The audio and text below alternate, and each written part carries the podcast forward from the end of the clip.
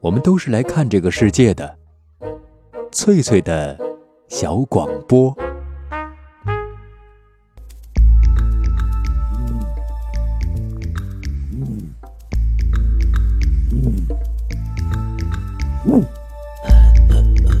寻访华夏文明，感受自然美景，探索过去的足迹，唱响未来的星空。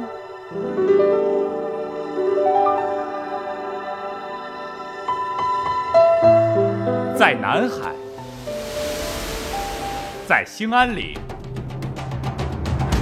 在富庶的苏州城，一瞬间跨越万水千山，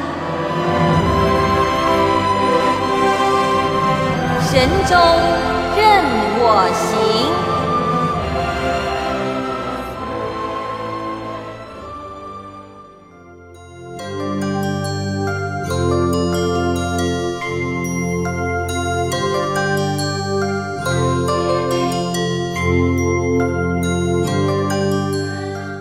手机旁的各位游侠，晚上好！欢迎收听海峡之声广播电台正在直播的旅游节目《神州任我行》啊，每天晚上的十八点零五分到十九点准时与您相约，我是您的好朋友冯翠。那么这段时间哈，我在节目当中要给您讲述我在辽宁沈阳市的一些游历，要给您推荐哈我的家乡辽宁的一些旅游景点，也欢迎收音机旁的各位好朋友能给我来信或者是来电话，嗯，讲一讲你们的出游经验，和我交流一下。呃，我记得上个星期的节目哈，我给朋友们推荐的是沈阳故宫哈，这是一个非常有历史感的一个很好玩的地方。那么今天呢，要带您去哪儿呢？啊。二零零一年的十月份，哈，在美国的夏威夷当地时间十四号晚上的八点五十分，有一位来自中国的百岁老人在夏威夷首府檀香山的史特劳比医院病逝了。那么，这位出生在辽宁省台安县的传奇人物，曾经改变中国的历史，他就是被我们称为少帅的国民党旧将张学良将军。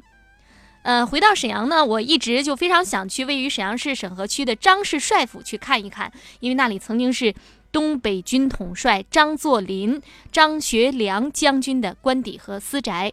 二十世纪二十到三十年代，哈，在那个大院子里面曾经发生过非常多起的震惊中外的事件，比如说张学良将军的父亲在那里成为东北王啊，统治东三省。还有呢，就是皇姑屯事件中，张作霖被日本人炸伤，最后就是死在大帅府。而张学良将军也是在这座方形大院里宣布了东北一直服从南京国民政府。如今赫赫有名的少帅张学良和自己的妻子哈赵一荻女士一同葬在了美国檀香山的一处墓园，而越来越多来自就是全国各地哈乃至世界各地的人们哈，专门到他在沈阳居住过的这个府宅呢进行拜谒。收音机旁的各位好朋友，我是冯翠。那么现在哈，我们到的是张学良故居。张学良，呃，收音机旁的各位好朋友都知道哈，是一位非常有名望的这个老将军哈，是东北人。那么他的故居是一个什么样子呢？呃，有关他在东北的这个故事哈，您一定也非常想知道。我们请这位导游小姐先做一个自我介绍。嗯，大家好，嗯，我是辽宁省近现代史博物馆的一名讲解员，我叫刘丹，嗯，欢迎大家呢，请随我，就是作为听众吧，一起随我游览这个张学良旧居陈列馆，嗯，希望我的讲解啊，使您能有身临其境的感受吧，嗯，那我们先从哪一哪一部分看起呢？我们先来看的是这个帅府的建筑布局，嗯。嗯，它呢分有四个部分，中院、西院。东院还有院外的建筑，嗯，呃，我们现在所在的位置呢，就是中院的四合院儿，它是一四年的时候张作霖时期修建的，是张家的最早期的官邸和私宅。那二中院正房呢，张作霖在此居住和办公。那随着张作霖地位的不断升高，这个四合院呢已经远远不能满足于他了。于是呢，他就又在东院呢修建了一座可以显示其身份和地位的大楼——大清楼。嗯，这个嗯对，呃，楼高三十多米，是当时沈阳城内最高的建筑之一。啊，当时著名的羊肠世界还有东北易志呢，就是发生在此楼内的。那它前面的这个小青楼啊，是一九一八年的时候，张作霖为他最宠爱的五夫人寿氏所特别修建，其他夫人都没有这个待遇的。嗯，西苑的红楼群呢，是三零年的时候，张学良为他的七个弟弟修建，每人一座。当地基刚刚打好时呢，三一年发生了九一八事变，工程被迫停工。它这地面上的部分呢，就是由伪满政府续建起来的，因此张家的亲属呢，没有在这个楼里面居住过。嗯然后我们再来看一看东祥院外的这个小楼，它呢就是赵四小姐楼。那在二八年前后呢，赵四小姐在此居住。她和张学良有一个唯一的儿子，叫张履林，就是出生在此楼内的。嗯。前面这个呈手箱型的建筑呢，是二五年建成的张家的私家银行——边业银行，是当时东北的最大的银行之一。它不仅拥有储蓄权，而且还拥有发行权。斜对面的那个楼呢，也是二五年建成的，它是张家的办事处。因楼内有一有有一个舞厅啊，因此呢，又把它称为帅府舞厅。当时的许多重大舞会呢，就是在此楼内举办的。我们现在看到这个所有的建筑呢，基本上全都在，产权呢是张学良私人所有，由房产部门代为管理。嗯，现在对外开放的部分是四合院、小青楼以及赵四小姐楼。嗯，其他呢就是其他政府机关在使用，还没有收回来。嗯，那就是张学良将军是出生在这个院子里吗？不，他是出生在这个一九零一年的六月三日，出生于辽宁省的台安县。他是十六岁的时候呢，随父亲啊搬至此地的。嗯，那他在这个就是这个院子里面生活了多长时间呢？大概？呃，是一六年开始至一九三一年九一八事变，然后就一直没有回来过。嗯。好，那我们帮您看看。行，我们里边请吧。嗯。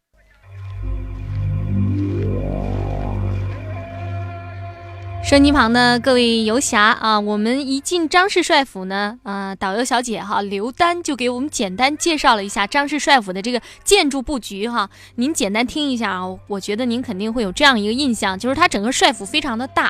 嗯，的确是这样，是一座非常气派的院子。那么这里哈，通常被称作大帅府或者是少帅府。这大帅指的就是张学良的父亲张作霖哈，少帅呢指的就是张学良将军。它具体的位置是在沈阳市朝阳街少帅府巷四十八号。如果您有机会到沈阳去玩，可以坐车，很方便，二幺三、二幺五、二二二、二二七路汽车，或者是环路、十路电车都可以到达。帅府是始建于一九一四年，哈，一九三三年就基本建成了，占地面积是三万六千平方米，建筑面积大概是两万七千平方米。啊，那么下面哈，我们继续跟随导游刘丹去看一看张氏帅府的这个外宅和内宅。呃，我们现在所来的这个院落呢，是四合院的一进院，又被称为外宅。东厢房呢是内账房，掌管帅府内的一切开支；西厢房为承启处，负责帅府的接待和通禀工作。那么当年来帅府公干的人员呢，必须经过承启处的通禀，方可得到张作霖的召见。我现在看到的那现在是这个。哦，西厢房哈，就是在现在已经就用作卖一点儿这个东西哈，胶胶卷啊，旅游纪念品啊，这个是西厢房哈。也就是说，从这个大门哈一进来，大门一进来，那个叫什么照壁吗？影壁，影壁，影壁哈。对，那写的是红喜，那这个红喜就是抬头见喜的意思。嗯，就是这个影壁哈，站在这个进了这个院子以后，站在那儿就能看到那个影壁上两个字“红喜”，就是抬头见喜的意思哦，是这个意思。绕过影壁哈，然后进第一道大门，站在这个院子当中哈，你的这个左手，左手边的这个就是西厢房哈，西厢房哦，叫承启处。比如说要来那个拜见张作霖，就首先要在这儿。先登个记哈，是这个意思吗？对。然后我们再向前看啊，这个绿色的大门呢，就是当时的一个非常著名的门，叫垂花仪门。那它呢，平时是关闭的，啊，只有呃贵重要客人和贵宾来访时呢，此门才打开。普通人员呢，只能绕行走回廊的两侧。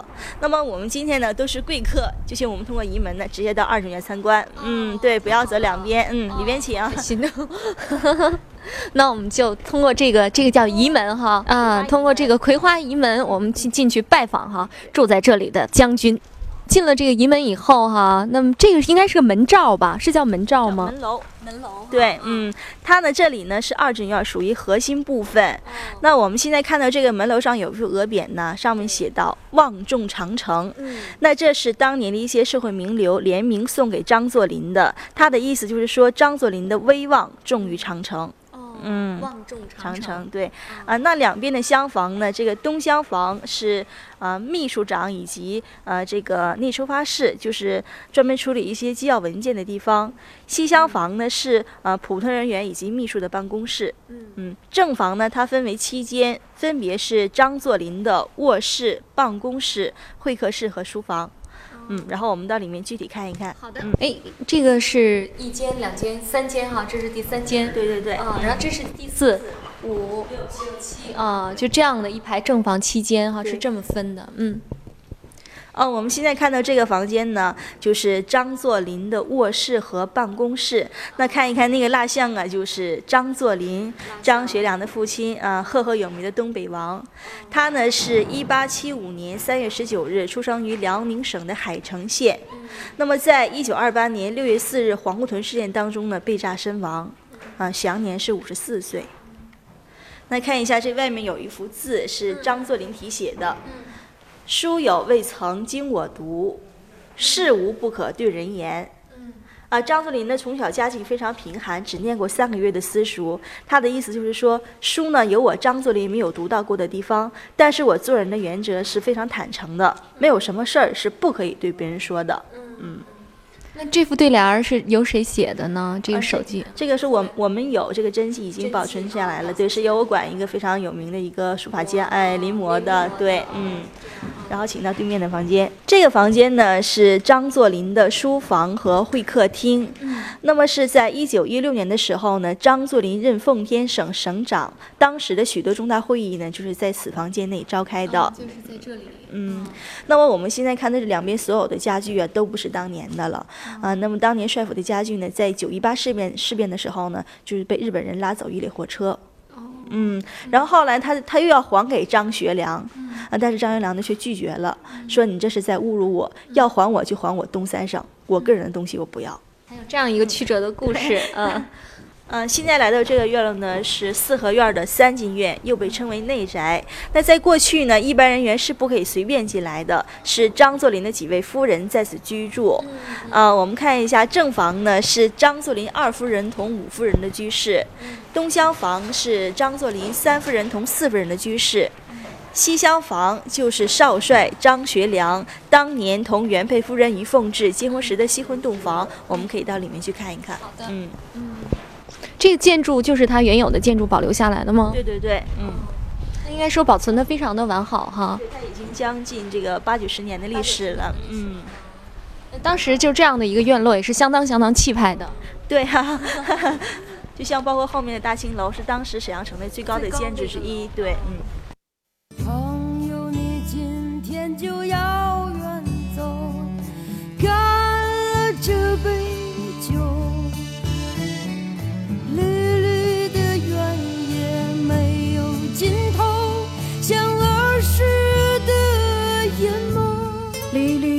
天也没有尽头，像儿时的眼眸，像儿时的眼眸。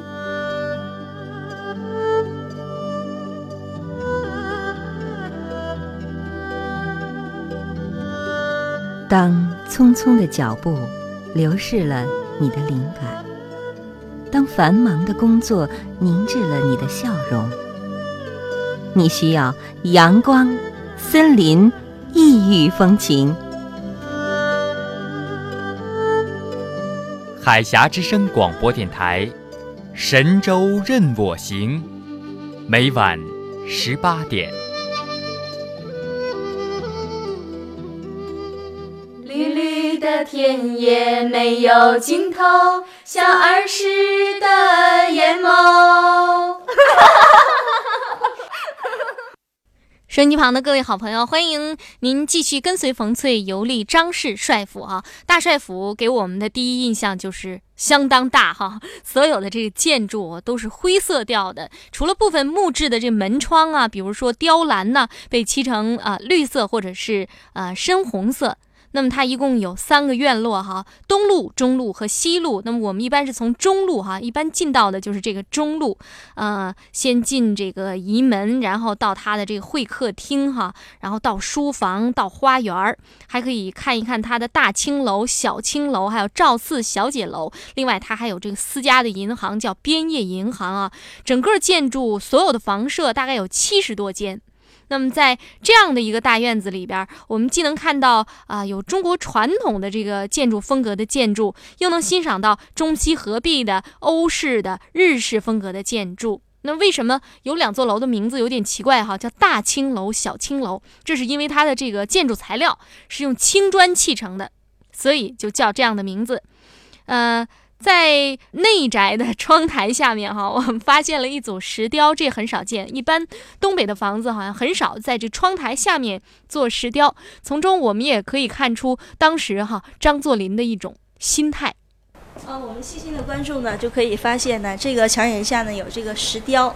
这个石雕呢是用嬷嬷的砚石雕制而成的。那每一幅呢都是由不同的石匠所雕刻，也非常具有代表意义。来看一。下这个非常具有代表意义的这幅，嗯，看一下这个画面上呢有两只石马，其中马背上有一只猴子，那这个树上的猴子呢好像很顽皮的捅了马蜂窝，取其谐音，马上封侯，也就是马上加官进爵的意思，封侯升官嘛，嗯。嗯，那说明这个时期的张作霖呢只是一个师长，说明他并没有因此而满足，嗯。嗯，野心是非常大的，嗯。就是在窗沿底下的那个石雕哈，就是一般东北的房子都是这样的吗？好像没有哈，很少见就在那个窗台底下做那个这种石雕。张作霖呢属于是辽南人嘛，而且这个石雕的内容非常丰富，什么萝卜呀、白菜呀、马了什么都有。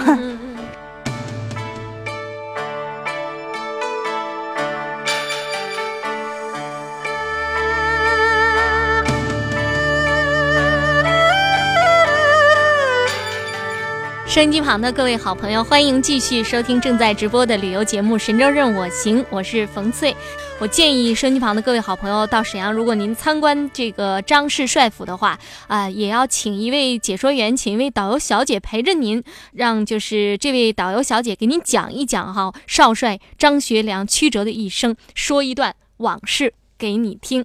那么这次到张氏帅府，很遗憾的就是没有能参观著名的大青楼，因为那里正在进行维修哈。大青楼里面有一个呃很大的一个大厅哈，据说叫老虎厅哈。当时呢，就是东北王张作霖就在那里办公。那么二楼呢，有张学良的一间办公室。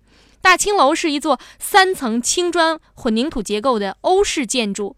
东北王张作霖晋升为东北边防督办以后，大青楼就成了啊处理军政要务、接待中外要员的地方。后来呢，呃，少帅张学良也在那里办公。一九三一年九一八事变，哈，日本入侵东北，张学良就离开了居住了十几年的沈阳城，他再也没能回来。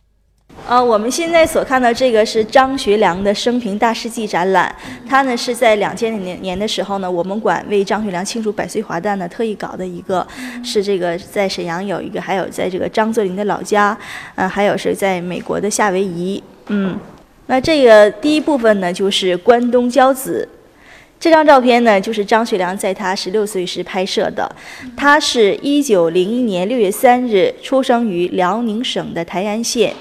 于两千零一年十月份在美国夏威夷病逝，享年是一百周岁。那个叫台安县，安县，台安县在什么位置呢？其实属于辽中辽宁的中部吧，就是辽中县。那你看这里有，就是他出生地房子后面一个百年的枣树，现在仍然非常根深叶茂。嗯。这位呢，就是张学良的父亲张作霖。嗯，他呢一生共娶有六位夫人，生有八男六女十四个孩子。张学良是长子。旁边的这位啊，就是张作霖的原配赵氏，也就是张学良的生母。他呢，在三十八岁时就病逝了，所以这个帅帅府还没有建好的时候呢，他已经去世了，没有在这个里面居住过。嗯嗯，那这里就是张学良同他七位弟弟的合影。哦，很有意思，这照片排列的哈，从高到低哈。对。嗯。啊，我们来看一下第四位，他呢是张作霖的四夫人所生，是出生在对面的东厢房，他叫张学思，是中国的海军参谋长。嗯。张学思将军，大连的海校呢就是他由他来创办的。嗯，他是呃嗯、是七零年的时候呢，在文革中去世的，是、也是中年，也是五十四岁。嗯。他是帅府内唯一的共产党员。哦，这是张学良啊，就是最是张学边上的良，对个，，这啊是和他同父同母的弟弟张学明，曾经任过这个天津市的市长。将门虎子啊。嗯那我们看一下，这是他六位姊妹的合影。那来看一下这个最小的张怀敏呢，现在还在台湾生活，其他都已经病逝了。在一九一五年的时候，年仅十五岁的张学良就受父命同吉林梨树县的于凤至小姐结婚。于凤至年长张学良三岁，九零年的时候在美国病逝。婚后呢，他们生有三子一女，三个儿子都已经相继去世了，只剩下这个女儿张吕英还在美国生活。那您看一下这位，这位呢就是张学良同赵四小姐唯一的儿子，叫张吕林，这是他们一家的合影，也是在美国居住的。那么，当张学良在聆听南开大学校长张伯苓的《中国之希望》演讲之后呢，便树立了“乃立誓本个人之良心，尽个人之能力，努力救中国”的志愿。十九岁时，张学良受父命进入了东三省的陆军讲武堂第一期炮兵科学习。二零年的时候呢，以优异的成绩毕业，参加了吉林剿匪第一次和第二次直奉战争，并且屡立战功。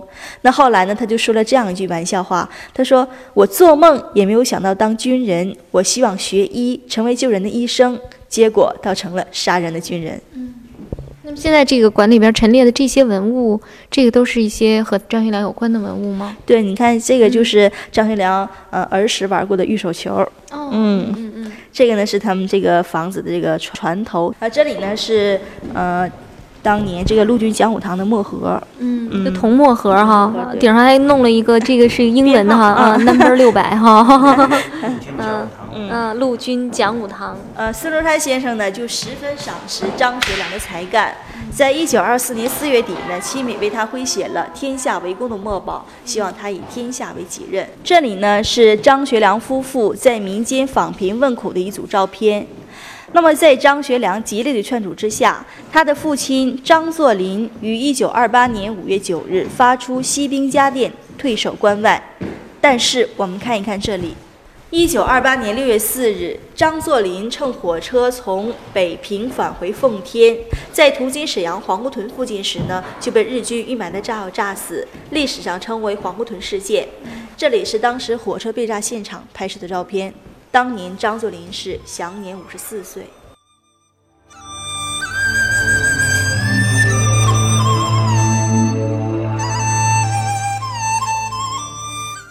张作霖去世以后，呃，张学良是子承父业啊，开始主政东北，并做出了他主政东北的第一件大事哈、就是东北啊易职。那么就是把这个呃父亲时代的那种五色旗哈、换成了呃当时国民政府的青天白日旗，促成了中国形式上的一个统一。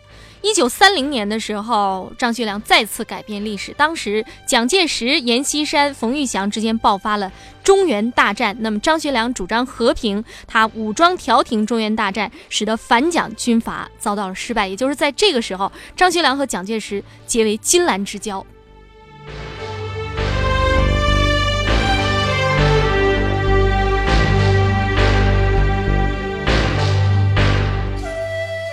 一九三六年啊，十、二月十二号，张学良与呃杨虎城哈一起举行了这个兵谏著名的西安事变哈。那么有关这段历史哈，还有有关这个呃张作霖去世以后，张学良主政东北的这段历史哈，我们的导游刘丹也给我们做了相应的介绍。主政东北之后，张学良整饬东北军，使东北军各军种达二十一种之多，其中空军和海军呢居全国领先地位。这里呢是他就任东北海军总司令时拍摄的。嗯，这是军舰上的舰载飞机，海军在演习。三零年的时候，张学良出资兴建了原来沈阳的老北站，打破了日本人对东北铁路的垄断。张学良还大力发展民族工商业，成立了中国的第一家机器陶瓷制造工业企业兆兴窑业公司。在二九年的时候，张学良就带头并且率领全省每人植一棵树。东北大学是由他的父亲张作霖创建，张学良来扩建的。二八年的时候，他还担任了东北大学的第三任校长。这是他为东北大学的校刊题词《急起直追》。嗯。东北大学体育场是当时全国最现代化的一座体育场。那我们来看一看这位，他和我们这个中国申奥有关。他呢就是呃东北大学的体育系学生，叫刘长春，是张学良个人出资三千元大洋资助他参加在美国举办的第十届奥运会，可以说他是中国现代体育的第一人。嗯，他是辽宁大连人。嗯，一九三一年九月十八日，日本关东军炸毁了奉天城外的南满铁路，并且反诬是中国士兵所为，以此为借口炮轰东北营地北大营，沈阳城一夜之间就被全城占领了。这里呢，就是东院大兴楼被日军占领时的情景。那么九一八事变的时候，张学良正得了伤寒病，在北平的协和医院住院。并且同时奉了蒋介石的命令，不予抵抗。我们来看一看，这是当时蒋介石发给张学良的电文：无论日本军队此后如何寻衅，我方应不予抵抗，利弊冲突，五兄万物逞一时之愤，置国家民族于不顾。那么，正是由于执行了不抵抗命令，致使东三省在短短的四个月时间内就全部沦陷了。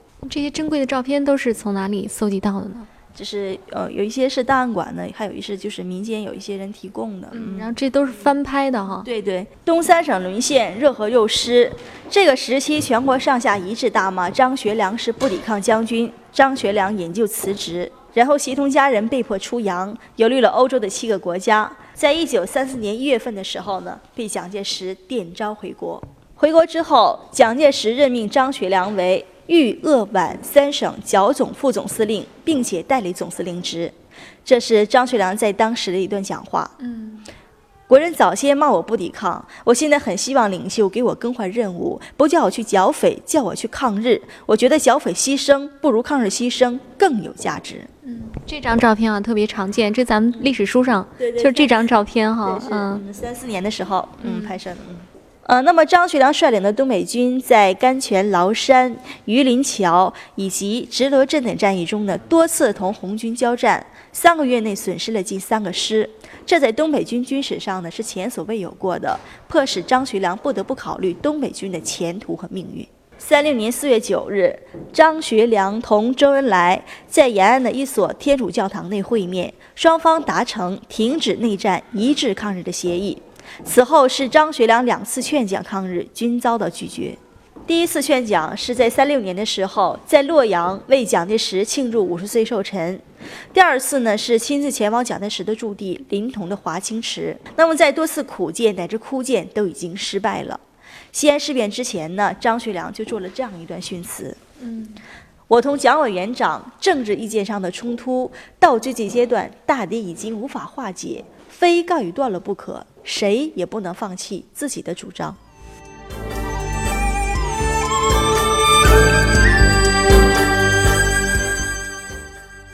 那么，最终张学良和杨虎城两位将军哈在西安举行了兵谏，逼迫蒋介石停止内战啊，与中共合作，一致抗日。呃，最后这个西安事变是和平解决的，很多朋友都知道这段历史哈。在一九三六年呃十二月二十五号下午这个时间呢，张学良就陪同当时的蒋委员长返回了南京。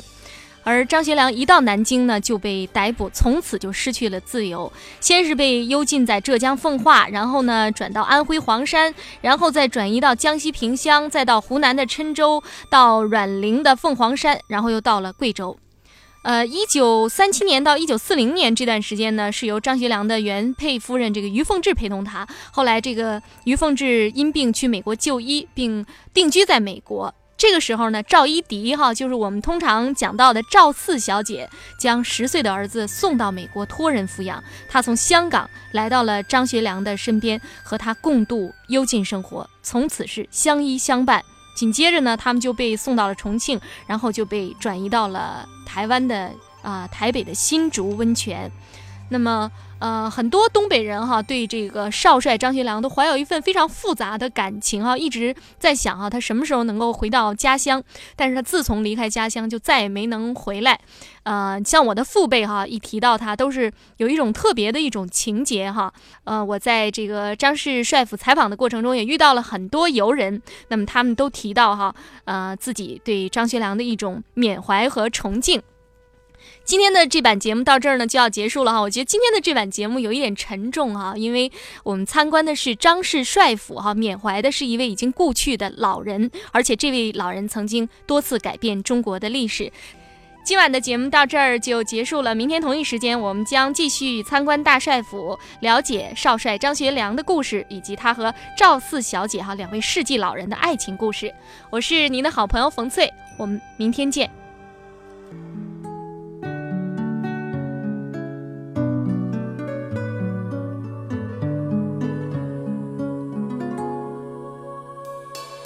当闹钟叮铃铃叫他起床，我背着行囊早已到了车站。当他看到我留下的纸条，火车已快要离开北方。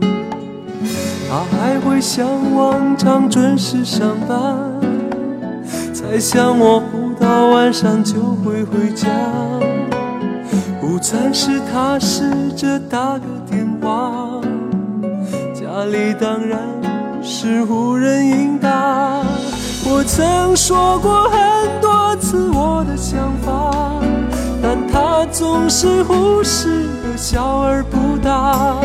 在少年的梦想里，天高地大，这点苦我从来不怕。